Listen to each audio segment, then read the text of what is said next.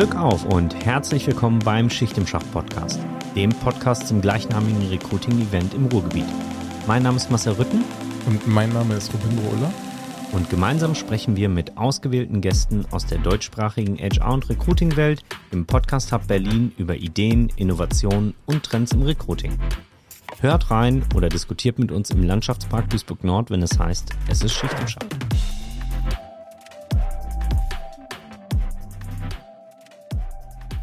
Ja, herzlich willkommen bei der dieswöchigen Folge des Schicht im Schacht Podcast. Heute mit einem wunderbaren Gast, ähm, die nie studieren wollte, nie Führungskraft sein wollte und vor allem nie auf der Bühne stehen. Ja? Die Frage ist, wo wäre sie ohne all diese Erfahrungen? Herzlich willkommen, Karin Philippczyk, in unserem dieswöchigen Schicht im Shop Podcast. Danke für die Einladung. Ich freue mich hier zu sein. Na, herzlich willkommen. Wo, wo wäre ich wohl? ja, erzähl uns davon. Wo wärst du wohl? Wahrscheinlich wäre ich bei der Polizei sogar. Äh, die wollten mich aber nicht. Meine Augen sind zu schlecht. nicht dein Ernst. Da war wirklich der einzige Grund, äh, mit einer der einzigen Gründe, weshalb ich hier sitze heute. Ähm, meine Augen waren zu schlecht, dann habe ich mir gedacht, gehst du doch lieber studieren. Ja, da muss ich intervenieren. Es gibt noch mehr Gründe, warum du hier heute sitzt. Ähm, Wahrscheinlich. Vielleicht, vielleicht möchtest du den, den Hörerinnen und Hörern ähm, einmal einen kurzen Einblick geben, wer du bist und was du im Moment machst. Sehr gerne, sehr gerne. Genau, wie schon gesagt, mein Name ist Karin Flipzig. Ich bin äh, bin Deutsch-Französin, wohne momentan in Frankfurt. Es entstehen schon Pläne, mal woanders hinzuziehen, wieso auch nicht. Ähm, und arbeite momentan bei Smart Recruiters Hiring Success Consultant. Ähm, sehr, sehr, äh, sag ich mal, langer Titel, Hiring Success Transformation Consultant. Aber was ich mache, ist im Prinzip Strategieberatung. Und äh, Genau, so ein bisschen, bisschen Background. Wie gesagt, ich wollte eigentlich zur Polizei, da bin ich nicht hingekommen und habe mich dann entschieden, äh, ich mache ein, mach ein Gap hier äh, in den USA als Au pair ähm, und bin dann darüber irgendwie aufs Studium gekommen. Da wollten alle studieren. Da habe ich mir auch gedacht, ich studiere. Und was studiert man, wenn man nicht weiß, was man machen will? Meistens BWL. habe ich dann auch gemacht. Und ähm, in diesem Studium gab es dann äh, die Aufforderung, Praktikum zu machen. Und das habe ich damals in Indien absolviert. Ähm, wollte eigentlich zurück in die USA, hatte mich beworben auch. Die Firma hatte mich dann angeschrieben, hat gesagt, wir haben Praktikas in Indien, hast du darauf Bock? Ich habe gesagt, klar, wieso nicht, weil wir was Neues ausprobieren. Und wurde dort eingestellt als äh, Analytics Consultant. Ähm, was, wie komme ich jetzt von Analytics auf Recruiting? Ähm, ich war in dem Job so schlecht, äh, dass der Chef gesagt hat, willst du nicht was anderes machen? Willst du nicht mal Leute interviewen? und im Endeffekt habe ich die habe ich die Rolle dann angenommen und habe ähm, monatelang in Indien rekrutiert, äh, Leute interviewt, ein, ein, Office in Pune äh, neu aufgebaut, das wir noch nicht hatten. Und so bin ich dann die, die Recruiting-Schiene gefahren und dann zehn Jahre lang und habe mir dann letztes Jahr gedacht, vom Recruiting kommt man vielleicht ganz gut ins Consulting und das war der Weg. Und jetzt sitze ich bei Smart Recruiters. Okay. Jetzt ist der Weg vom Ruhrpott ähm, nach Indien relativ weit, aber wie kann man sich Recruiting in Indien vorstellen? Ähm, ich sag mal, sehr witzig und sehr interessant. Äh, Recruiting in Indien ist, äh, als ich damals da war, war das ein Massengeschäft. Wir haben äh, für alles Leute gebraucht. Wir haben Backoffice-Assistenten gesucht, wir haben äh, Software-Developer gesucht es war damals ähm, oder ist heute noch eine äh, cloud-basierte Plattform auch gewesen. Das heißt, wir haben wirklich für jeden Berufszweig jemand gesucht. Ähm, eine Stellenanzeige geschaltet auf Naukri. Ähm, das ist so, sage ich mal, die gängige Plattform in, in Indien. Ähm, damals in meinem Unwissen habe ich dann diese Stellenanzeige geschaltet, habe gesagt, wir haben Open Casting, ähm, kommt am nächsten Tag zu der und der Adresse. War mir nicht bewusst, da erschienen 300 Leute, die vor der Tür standen und also, rein wollten. Stadion füllen können, ja? genau. Ähm, wie gesagt, aus Fehlern lernt man. Und äh, es war der erste große Fehler, den ich begangen habe, diese Adresse da zu publizieren. Ich habe wirklich 300 Leute vor der Tür. Ähm, Polizei kam dann, hat geschaut, was da los ist und äh, jeder wollte sein CV ablegen. ich wusste auch nicht, wie ich durch die Masse komme, aber ähm, war auf jeden Fall äh, erfolgreicher Tag. Wir haben danach auch ein paar eingestellt. Krass, 300 ist ja schon mal eine Ansage. Ja, ja die vor Ort war, waren. Also wie viele hätten im Zweifel ihre, ihre elektronische Bewerbung gesendet? Im Zweifel wahrscheinlich äh, auch noch ein paar. Ich habe aber wirklich einfach nur gesagt, wir machen Open Casting. Wieso auch nicht? Man muss die Leute ja auch kennenlernen. Das ist, war ein brandneues Office. Wir hatten damals noch ein Office in, äh, in Bombay. Wir haben gesagt, wir öffnen was in Pune. Der Chef hat gesagt, er will alle kennenlernen, die er neu einstellt in Pune. Und dann, ich hatte damals gedacht, das wäre eine gute Idee. ja gut, gutes Learning. Auf jeden Fall. Jetzt ähm, oder ich, ich weiß, du hast auch Recruiting-Erfahrungen in anderen Ländern machen können, dürfen, müssen. Ja, je nachdem, wie man sieht. Ähm, eher dürfen, eher dürfen, würde ich sagen. Welche Länder gehören denn dazu? Äh, USA, also die Firma, ähm, für die ich gearbeitet habe in Indien, war Headquarters in den USA, ist in New York. Das heißt, dort auch viel äh, Headhunting betrieben, mehr auf Stellen, sag ich mal, VP Sales, VP Marketing, ähm, sag ich mal, ein bisschen mehr Executive Search. Und ähm, danach habe ich, also nach meinem Studium habe ich in eine ähm, Personalagentur gewechselt. Da hatten wir viele Projekte auch in Frankreich. Äh, dadurch, dass ich halb Französin bin und die Sprache, sage ich mal, halbwegs beherrsche, äh, wurde ich dann nach, nach Frankreich versetzt, nach Paris. Habe dann da dort auch rekrutiert und ansonsten, klar, alles, was deutschsprachig, französischsprachig ist, äh, Dachregion, viele unterwegs gewesen im Recruiting. Äh, es war auf jeden Fall eine sehr spannende Zeit äh, in der Personalagentur. Das ist nochmal eine ganz andere Welt als sag ich mal, es ist Inhouse-Recruiting. Ähm, von den Kunden her, von, von den KPIs her etc. ist es nochmal eine komplett andere Welt. Wie anders tickt denn der französische Markt im Vergleich zu dem deutschen Recruiting-Markt? Ähm, ich sag mal, es gibt viele, es gibt viele Differenzen, aber es gibt auch vieles, was gleich ist. Also ich glaube, im französischen Markt muss man einfach verstehen, ähm, der Markt ist ist, ist nicht so flexibel, meiner Meinung nach. Ähm, wenn man in Frankreich mal eine Stelle hat, ist man quasi unkündbar. Ähm, das Arbeitgeberrecht äh, oder Arbeitnehmerrecht in Frankreich ist, ist sehr, sehr strikt, ist sehr, ähm, sehr gut gestaltet, sage ich mal, für Arbeitnehmer. Das heißt, jemand aus seiner Stelle rauszubekommen, kann schon eine Challenge sein, wenn, äh, wenn der Arbeitgeber da eine gute Position anbietet. Ich, meinem Gefühl nach ist auch die Fluktuation etwas niedriger in Frankreich eben aufgrund dieser Regelung, wenn, wenn man da in Unternehmen ist, gekündigt zu werden, sehr, sehr schwierig. Heißt das, der Franzose ist durch die rechtliche Situation, also ich verallgemeiner jetzt, ähm, deutlich gemütlicher ähm, als der gemeine Deutsche? Gemütlicher, gemütlicher oder nicht? Vielleicht doch auch vom, vom, äh, vom Work-Life-Balance her, fand ich äh, war Frankreich nochmal was anderes. Also da wird schon geschaut, man kann die Pause, kann man die Pause einhalten, wie, wird, wie werden die Pausen eingehalten, ähm, gibt es da auch eine Work-Life-Balance? Das wird in Frankreich wird es schon vorausgesetzt, meiner Meinung mhm. nach. Und wenn man das eben nicht bieten kann in der neuen Rolle, dann ja, dann ist, ist dieser Wille zu wechseln eben auch nicht besonders hoch. Heißt nicht, dass in Frankreich weniger gearbeitet wird, heißt einfach nur, es wird anders gearbeitet als in Deutschland. Wenn in mhm. Deutschland, sage ich mal, ja, da sind die Leute dann schon vor allem heutzutage, sage ich mal, sehr flexibel zu wechseln und wechseln auch oft. Also jetzt vor allem meine Generation, sage ich mal, Millennials, alle zwei bis drei Jahre ist eigentlich schon die Norm, dass das gewechselt wird. Also wird dann auch komisch angesehen, wenn, wenn Freunde von mir fünf, sechs Jahre in derselben Stelle sind, dann ist das schon so, ach, schon so lange. Genau. Das ist, glaube ich, in Frankreich in, in so dieser Millennial-Generation nicht ganz so der Fall.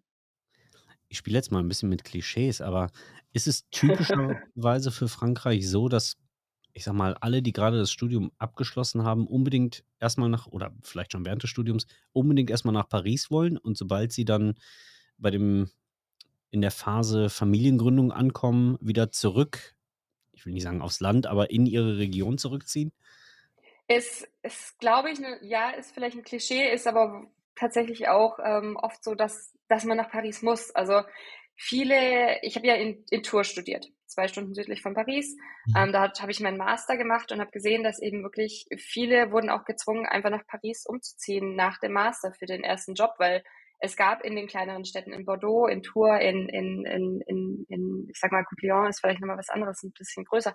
Da gibt es einfach keine ähm, Jobs für Leute, die gerade das Studium beendet haben. Das ist alles in Paris. Die, die Headquarters sind alle in Paris klar, das ist, da muss man dann umziehen und dann, nachdem man da drei, vier, fünf Jahre war, ist schon der Plan von vielen, einfach wieder zurück in die Heimat zu gehen. Also, wieso nicht? Tour ist auch wunderschön, da wollen dann alle wieder zurück, aber es ist, ist wirklich nicht nur Klischee, ist auch Realität so.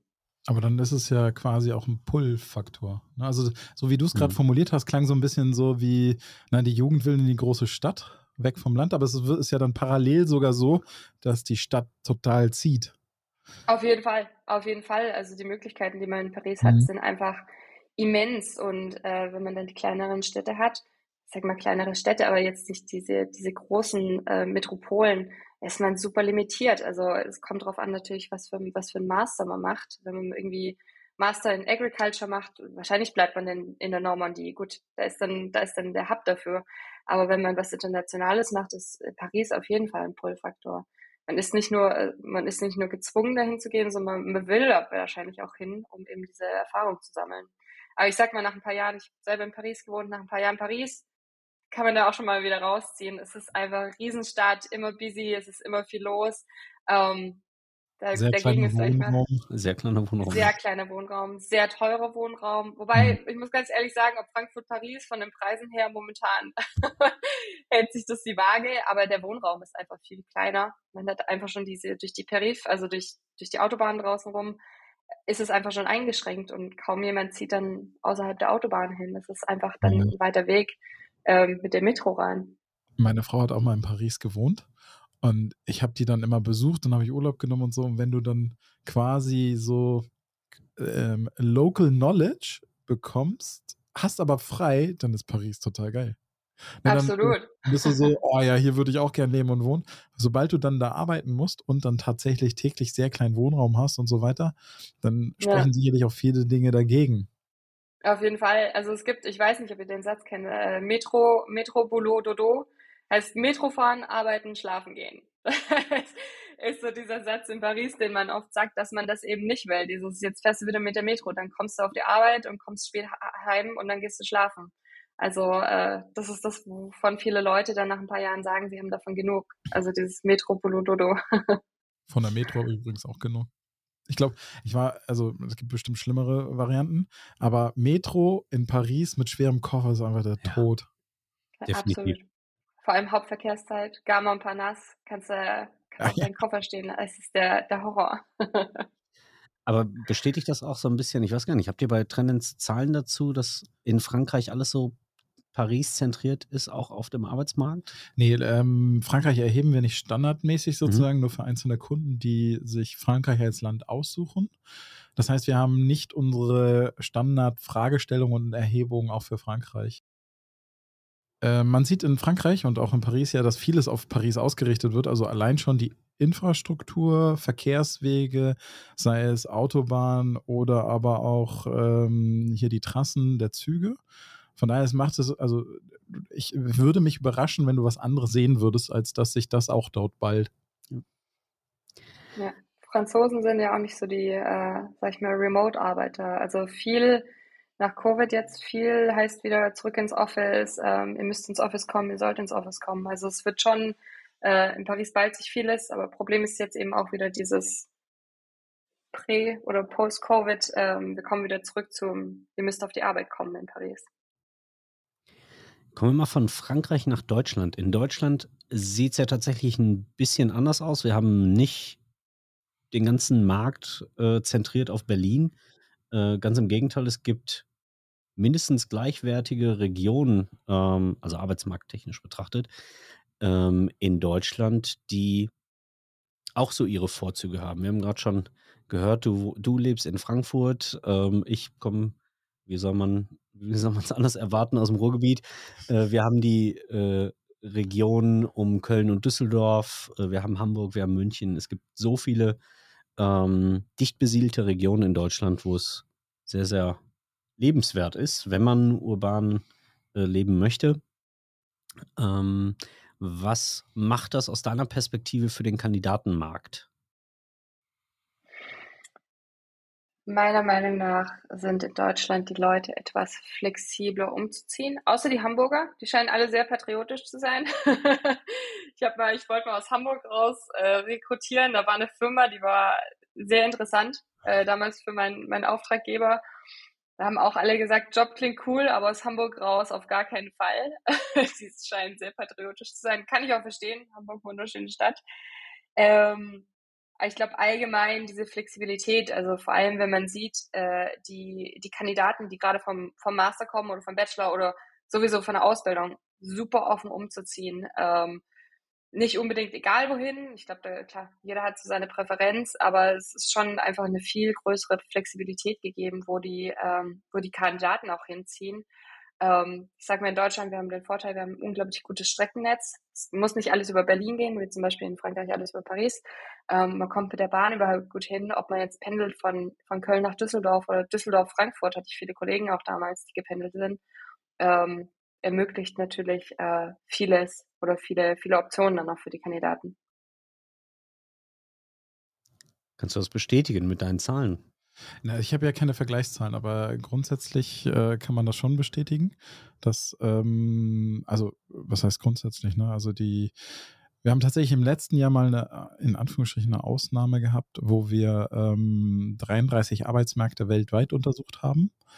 Die Frage der Mobilität kam da nicht vor, weil wir die äh, quasi auf Top-Level untereinander verglichen haben. Mhm.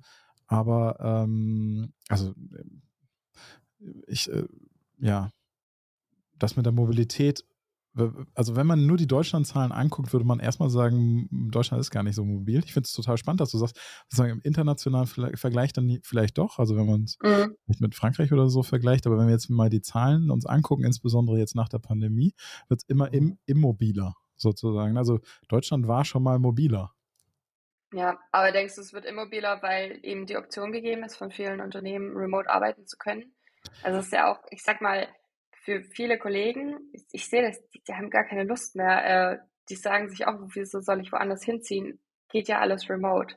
Oder zumindest vier von fünf Tagen remote. Also die, ähm, der erste Schwung in Mobilität kam durch die höhere Verfügbarkeit von Arbeitsplätzen vor Ort. Also du, du, du hast äh, durch den Anwachs an möglichen Job-Opportunities hattest du ja erstmal grundsätzlich ein flächendeckenderes, breiteres Angebot und dadurch kannst du eher vor Ort bleiben als weggehen. Und jetzt kam noch die sozusagen die, ähm, die Remote-Situation hinzu, die viele dazu veranlasst zu sagen, also jetzt, wenn man auf die Zahlen guckt, das ist aber eher ein akademisches Thema, ne? Also ist ja für Blue Color nicht richtig. Ähm, es geht gar nicht um 100% Remote, aber so viel Remote, dass es sich lohnt, nicht in der City oder nicht in der bevorzugten Stadt zu wohnen. Also wir haben zum Beispiel in Deutschland äh, ist der Anteil relativ hoch gestiegen an Leuten, die sich vorstellen können, für ein Headquarter im Ausland zu arbeiten. Das war vor der Pandemie völlig undenkbar. Gerade für Deutsche. Und das ist jetzt so, ah, da muss ich nicht ins Ausland ziehen, da fahre ich einmal oder zweimal im Monat rüber. Ist das viel greifbarer geworden. Und dadurch verändert sich die Konkurrenzsituation im Land schlagartig. Vorher war London oder Paris gar keine richtige Option. Jetzt, wo ich nicht unbedingt hinziehen muss, äh, eröffnet sich diese Option dann doch. Ja, wird, also es wird auf jeden Fall internationaler. Also man sieht ja auch, wie viele internationale Angebote es inzwischen auf dem Markt gibt, die man auch sieht, wenn man LinkedIn eingibt, in LinkedIn äh, Jobsuche in Deutschland. Super viele internationale Unternehmen auch, die sagen, ja, wir heiern in Deutschland, wie, wie kriegt einen deutschen Vertrag, aber ja, kommt einmal im Monat, zweimal im Monat ins Ausland. Ist auch einfach zu machen inzwischen, sage ich mal. Oder einfach, ja. Ich würde gerne noch mal einen anderen Schwenk oder einen anderen Blick auf Zahlen werfen und ein bisschen konkreter werden, was das Thema, ich nehme es mal aus deinem Stellentitel, Hiring Success angeht. Ja? Ähm, ja. Wenn wir uns bei dem Thema Hiring Success, wenn ich das so als, als Firma für mich definiere, ähm, betrachte, dann geht es ja vor allem um, um drei Perspektiven. Einmal, wie schnell bin ich? Ja? Was kostet mich das Ganze? Und letztlich, welche Qualität springt am Ende des Tages dabei raus? Also wie zufrieden sind all die Stakeholder, ähm, die am Prozess beteiligt sind? Ähm, lass uns mal bei der Zeit anfangen. Ähm, grundsätzlich haben wir ja zwei Perspektiven da. Das eine ist, die Firma, die jemanden einstellen möchte, die möchte natürlich für gewöhnlich so schnell wie möglich einstellen. Ne? Die Stelle ist vakant und man möchte nicht irgendwie ein Jahr warten, bis die Stelle besetzt wird. Auf der anderen Seite haben wir die Perspektive der Kandidaten, die halt sagen, wenn ich mich schon irgendwo bewerbe oder angesprochen werde, dann will ich natürlich auch, dass der Prozess so schnell wie möglich durchläuft. So, das heißt, was sollte ich aus deiner Perspektive am besten betrachten oder was kann ich eigentlich alles betrachten, wenn es um den Zeitfaktor im Recruiting geht? Also, also wie, wie du schon sagst, es gibt zwei, zwei, äh, sag ich mal, Zeiten zu betrachten, die von der Einstellung von Unternehmen und den Prozess zu den Kandidaten. Für mich sind es zwei fundamental unterschiedliche Dinge. Einfach weil wir in den Unternehmen, was müssen wir betrachten? Ist es, ist was, was hat man immer? Man hat dieses Time to Hire. Wenn ich jetzt, äh, wenn ich dir jetzt sage, okay, ich habe ein Head of Marketing habe ich eingestellt in drei Monaten und dann sage ich dir im selben Atemzug und äh, ich habe einen Assistenten fürs Backoffice eingestellt in drei Monaten. Was wäre so dein, was ist so dein Impuls? Ist, ist das gut? Ist das schlecht?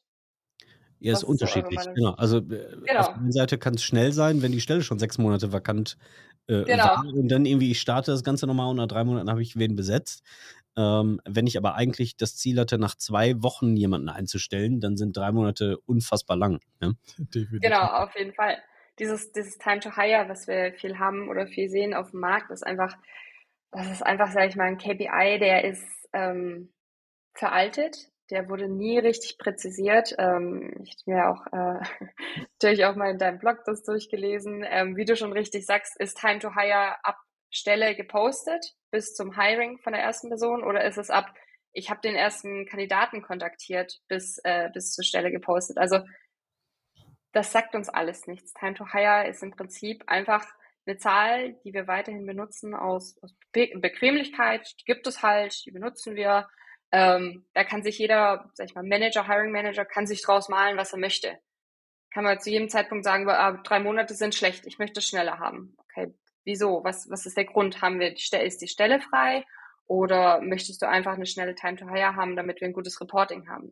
Was ist der Grund? Also ich glaube, bei diesen, diesen ganzen KPIs muss man erstmal evaluieren, macht das Sinn? Was wollen wir überhaupt mit dieser KPI erreichen? Wollen wir wirklich erreichen, äh, schneller, schneller, schneller? aber leidet dann die Qualität drunter? Also kann dir gerne einen Recruiting-Prozess machen innerhalb von einer Woche und sagen, ich hire den innerhalb einer Woche. Muss man das dann aber auch in, in, in Kooperation zum Beispiel mit Qualität betrachten? Also fällt da die Qualität mit rein oder fällt die da nicht mit rein?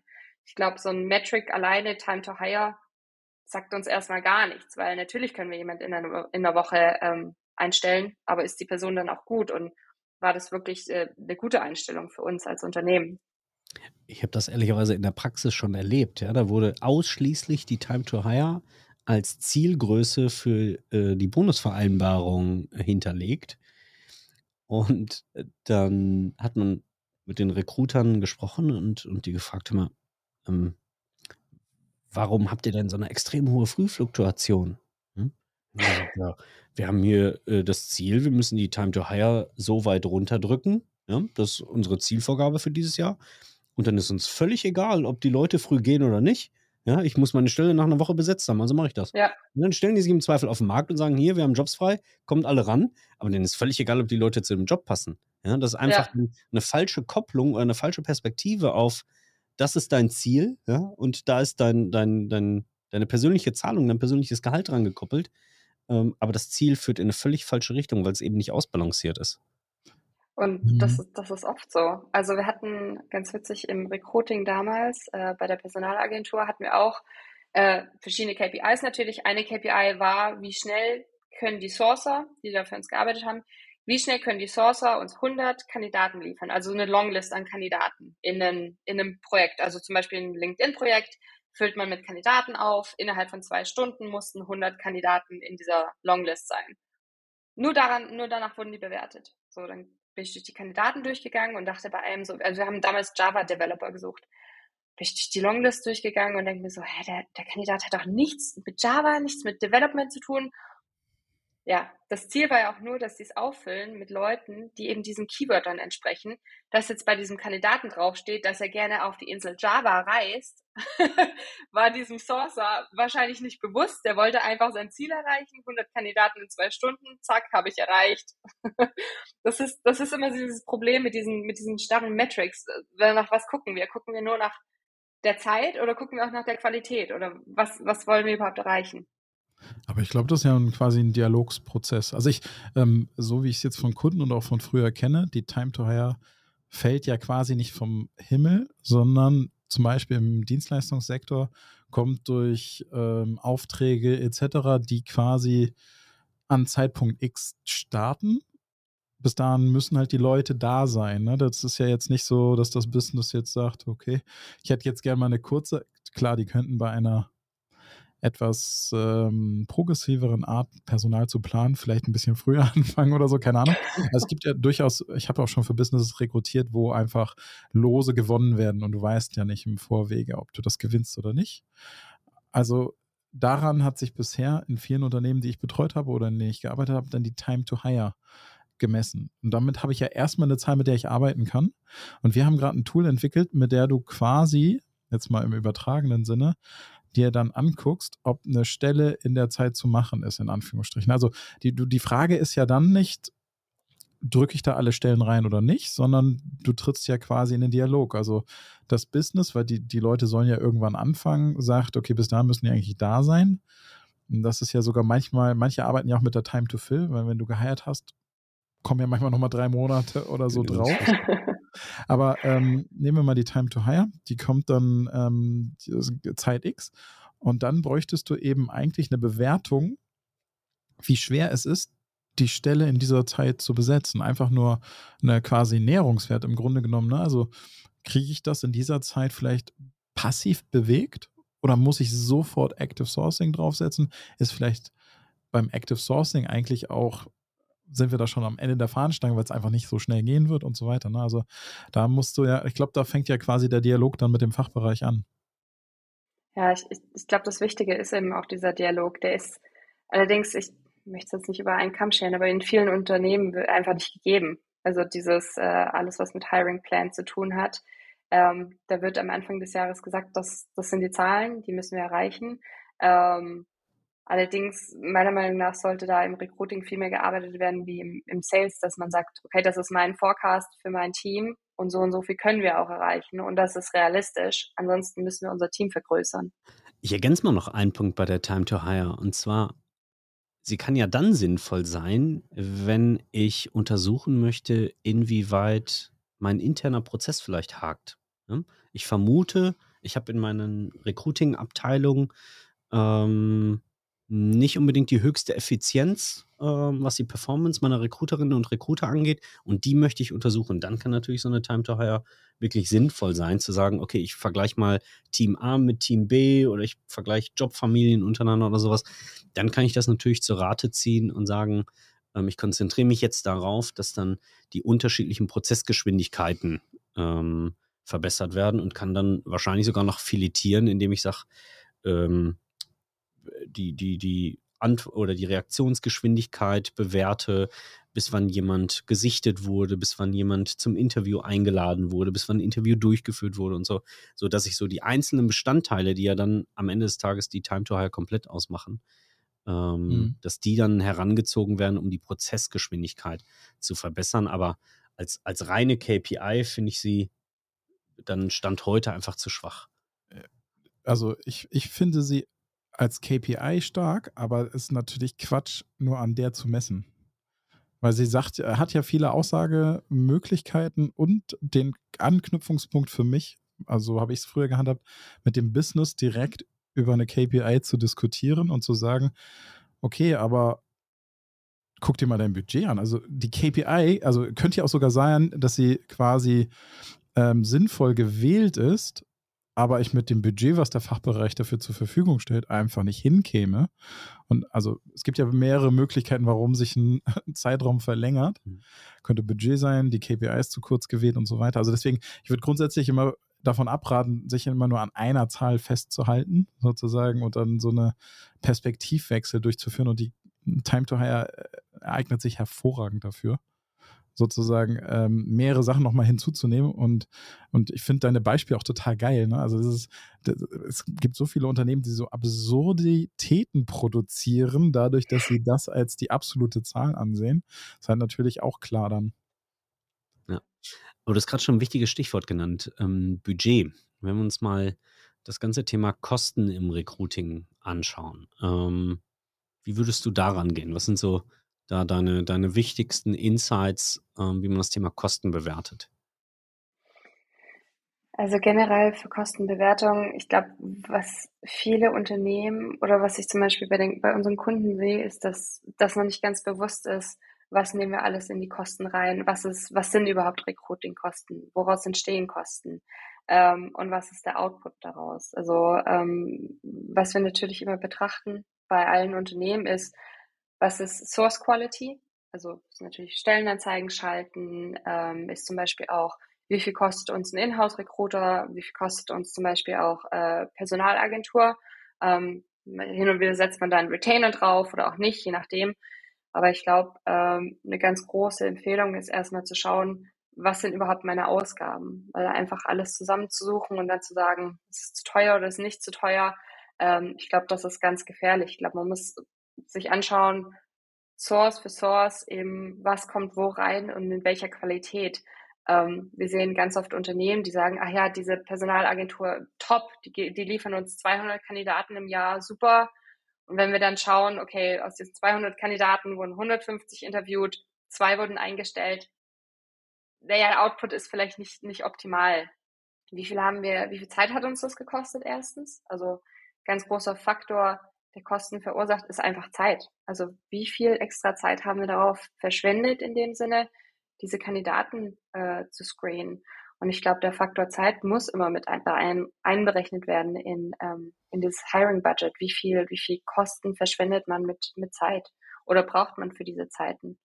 Ähm, das ist ein Faktor, der wird ganz oft vergessen oder vernachlässigt, ähm, wenn man sich dem die, die, sag ich mal, die Sources anschaut, dieses, wie lange brauche ich für eine Stellenanzeige, wie lange brauche ich, um auf einer bestimmten Job-Career-Site äh, zu posten. Manche Career-Sites sind einfach unglaublich schlecht gebaut. Das heißt, ich brauche eine halbe Stunde, weil da ist wieder ein Formfehler etc., ein, ein Programmierungsfehler. Ähm, das muss mit einbezogen werden.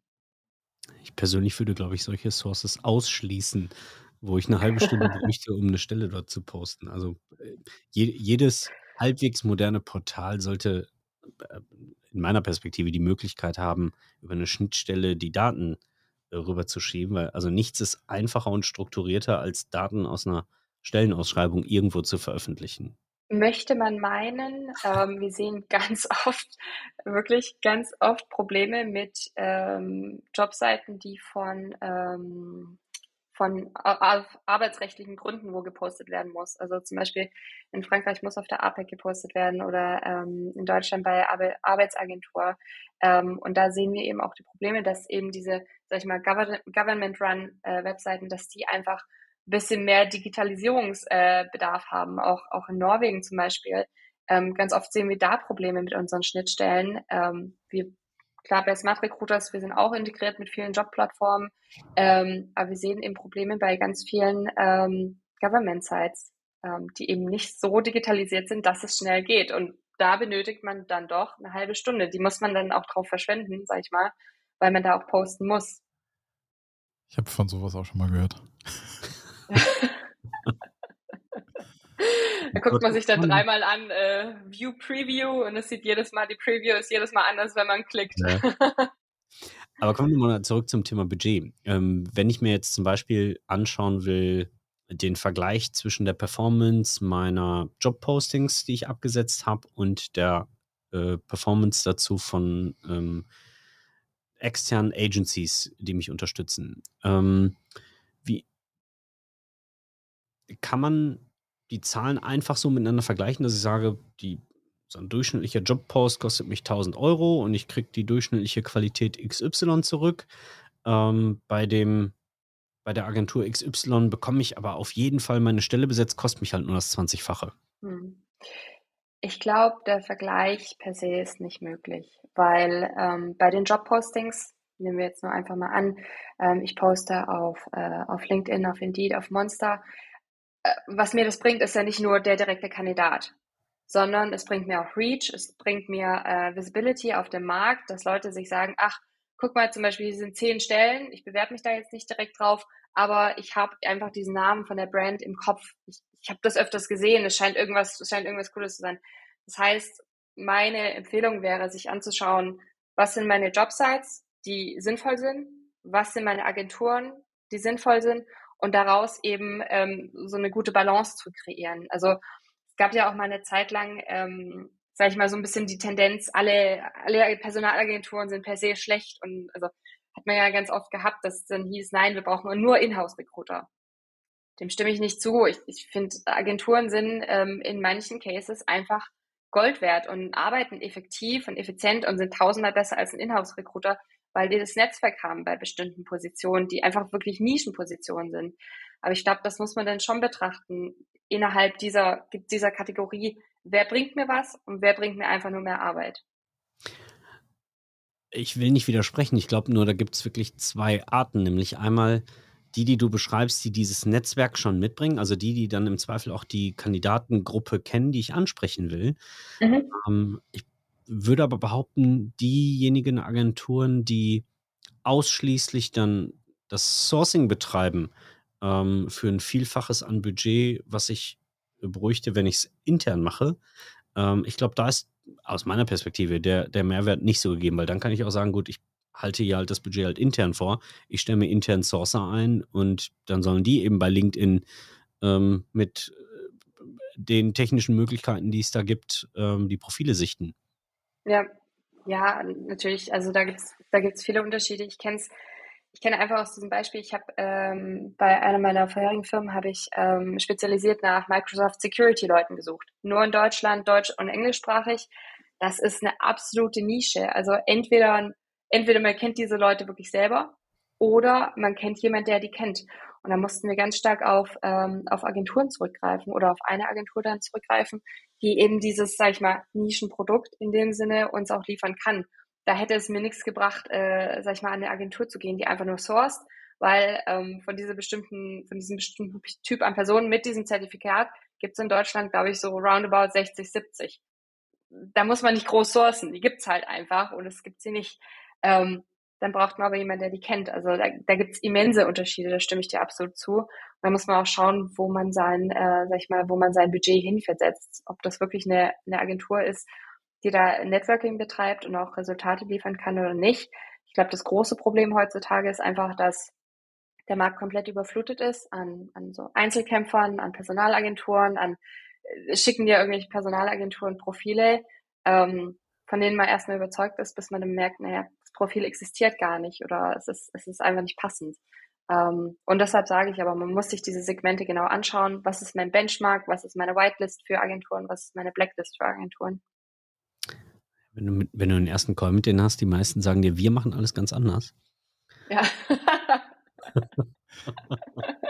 Aber am Ende des Tages, wie viel darf denn so ein Recruiting kosten? Gibt es einen Preis, den, den man raushauen kann, was mich ein Hiring kosten darf? Von Agenturen oder nee, nee, allgemein, nee, was ich ein Hiring? Nein, ich, ich glaube nicht, dass man da generell über den Kamm geschert sagen kann, man zahlt für diese Person immer äh, 5000, 5000 Euro für das Hiring. Ähm, meiner Meinung nach ist es utopisch. Es kommt stark auf Segment an. Es kommt aber auch darauf an, jetzt kommen wir zurück dahin, wo ist man verortet? Es, ist, es wird klar sein, dass man in München äh, vielleicht ein bisschen mehr ausgeben muss ähm, für das Hiring, um dort jemanden zu finden, als äh, wenn man ich sag mal, in Buxtehude sitzt. Das ist, das ist vielleicht, das ist der Unterschied. Die Lokation, das ist das Segment, in dem man sich befindet. Ähm, da mag man wahrscheinlich auch zu der Meinung äh, vielleicht auch noch andere Meinungen haben, aber ich glaube, da muss man alles in der Gesamtheit betrachten. Auch was für einen Mehrwert liefert, mich, liefert mir die Person, ähm, wie gut ist die Qualität, wie lange bleibt die Person bei mir. Ähm, solche Sachen muss man mit einbeziehen. Wenn wir dann jetzt jemanden eingestellt haben, wie bewertest du Qualität im Recruiting? Ähm, wie werten wir Qualität? Wir haben ähm, auf dem Markt das Problem, dass momentan Qualität, es gibt keine Standardisierung, äh, wie Qualität gemessen wird. Äh, manche Unternehmen habe ich jetzt gesehen, bei, bei, unserem letzten Kunden hatte ich das gesehen, die haben das danach gewertet, äh, wie lange der Kandidat im Unternehmen bleibt. Die hatten sehr, sehr hohe Fluktuationen, für die war Qualität, also Retention gleichzeitig Qualität ähm, mit äh, Smart Recruiters, ähm, beziehungsweise unser Gründer Jerome hatte ein Buch geschrieben, Hiring Success, und hatte da ein neues äh, Metric sozusagen vorgeschlagen. Ähm, auch in diesem ganzen Hiring, Hiring Success Bereich. Und ähm, da haben wir Qualität einfach danach gemessen. Ähm, Person wird eingestellt, Kandidat wird eingestellt. Nach 90 Tagen geht eine Nachricht an den Kandidaten raus ähm, mit, der, mit der Ansage, wie zufrieden bist du mit deinem Job? Und nach 90 Tagen geht auch ähm, eine Nachricht raus an den Manager und zwar, ähm, wie zufrieden bist du mit dem Kandidaten? Das heißt, ähm, diese Metric beruft sich auf zum einen die Qualität von, wie findet der Manager den Kandidaten und aber auch, wie findet der Kandidat den Job.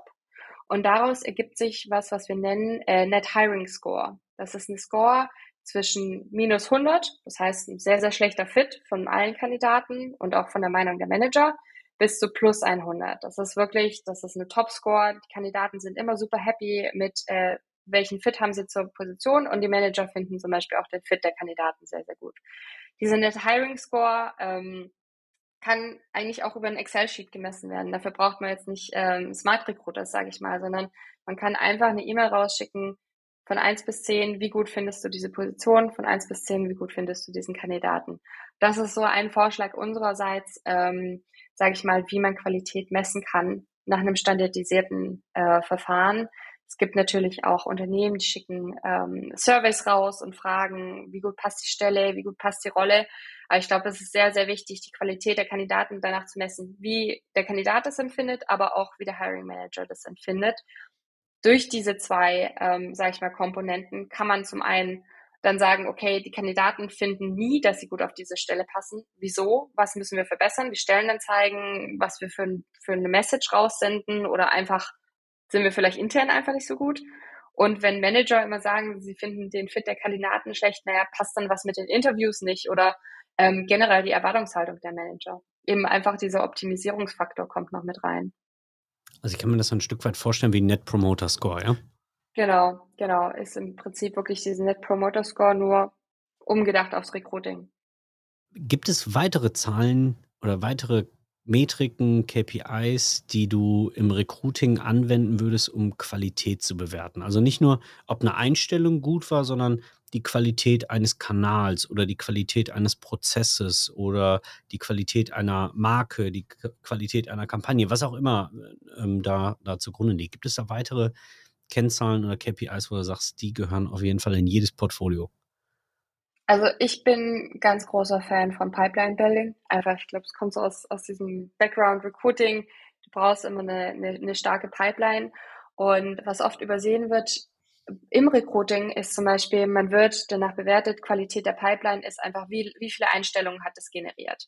Ähm, ich glaube, das ist nicht der alleinige Faktor, wie viele Einstellungen diese Pipeline generiert hat, sondern ähm, bei diesem Pipeline-Building sollte man eben auch betrachten, was für ein Reach hat es. Also wie viele Leute zum Beispiel klicken auf deine Kampagnen, die du, ähm, die du rausschickst. Äh, wie viel Interaktion hast du mit diesen Kam Kampagnen, die du auch versendest in, in deiner Pipeline? Also du musst ja, ich sag mal, Talentpools, ähm, da gibt's immer diesen schönen Satz, wir bilden Talentpools nicht, damit die Leute drin schwimmen und dann untergehen, sondern immer mal wieder dieses, diesen Schwimmreifen rausschicken, diese, eine Kampagne, ein, eine Aufforderung zu etwas. Also wie gut ist die Performance in, in deinen Pipelines?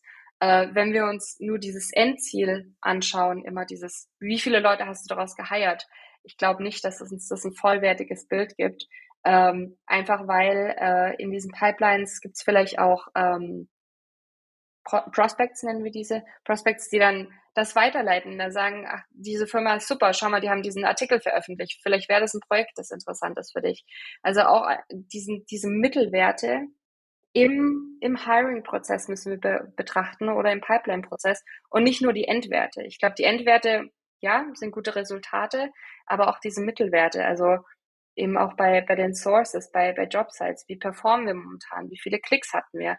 Ich glaube, am Ende wird ganz oft immer nur darauf geachtet, was haben wir geheiert und nicht, was passiert in der Mitte. Und ich glaube, die Mitte erzählt uns die besten Geschichten über die Qualität der verschiedenen, ähm, der verschiedenen Dinge, der Pipeline, der, wie gut sind die Agenturen. Zum Beispiel bekomme ich schlechte Reviews von, von Kandidaten über die Agentur. Auch ein ganz wichtiges, äh, ist auch ein ganz wichtiger Punkt. Mhm. Und ich glaube, das wird viel, viel zu sehr, ähm, sage ich mal, unter den Teppich gekehrt. Das gehört alles zur Qualität hinzu, wie man die messen kann. Fand ich gerade sehr spannend. Ne? Also nicht nur die Qualität der Kandidaten im Auge behalten, sondern auch die Qualität der Pipeline an sich. Ja. Auf jeden Fall. Auf jeden mhm. Fall. Ich glaube wirklich, wie du vorhin meintest, ähm, auch ähm, dieses ganze, dieser Hiring-Prozess, das Ziel, das Endziel ist ja nicht nur, ist ja nicht nur die Einstellung, sondern das Ziel ist allgemein die Candidate Experience. Und die sollte man auch messen. Das ist auch ein Qualitätsmerkmal einer Einstellung, wie die komplette Experience wird auch für die Kandidaten, die abgelehnt worden sind. Karin, worauf können sich die Teilnehmerinnen und Teilnehmer bei deiner Keynote bei der Schicht im Schacht freuen? Also freuen können sie sich auf jeden Fall darauf, dass es ein bisschen nerdiger wird. ich gehe ein bisschen mehr in die Zahlen rein. Ähm, was erzählt uns Hiring Velocity? Also eben dieses, wir gehen ein bisschen weg von Time to Hire zu Hiring Velocity, also hiren zum richtigen Zeitpunkt ähm, dann sprechen wir natürlich auch nochmal über den Net Hiring Score. Wie entsteht diese wirklich? Wie kann man damit arbeiten und wie kann man diese optimieren? Und ähm, ich bringe auch ein paar Anekdoten noch mit aus meinem ehemaligen Recruiterleben. Ich glaube, ähm, da sind noch ein paar KPIs, die ich auf jeden Fall im Hinterkopf hatte, die ähm, manchmal sinnvoll waren, manchmal nicht so sinnvoll, aber ähm, sollte auf jeden Fall das Ganze abrunden, dass wir nicht nur äh, uns die Zahlen anschauen, sondern auch ein paar, äh, sag ich mal, Geschichten dazu hören. Wunderbar. Dann freuen wir uns auf deine Keynote dort. Wir freuen uns vor allem auf dich. Vielen Dank für den Podcast hier und heute. Ähm, wir sehen uns spätestens dann am 5.5., wenn es heißt Schicht im Schacht in Duisburg. Dankeschön. Ich freue mich auf jeden Fall schon drauf. Ich mich auch. Besten Dank. Dann bis Ciao. dahin. Ciao. Ciao.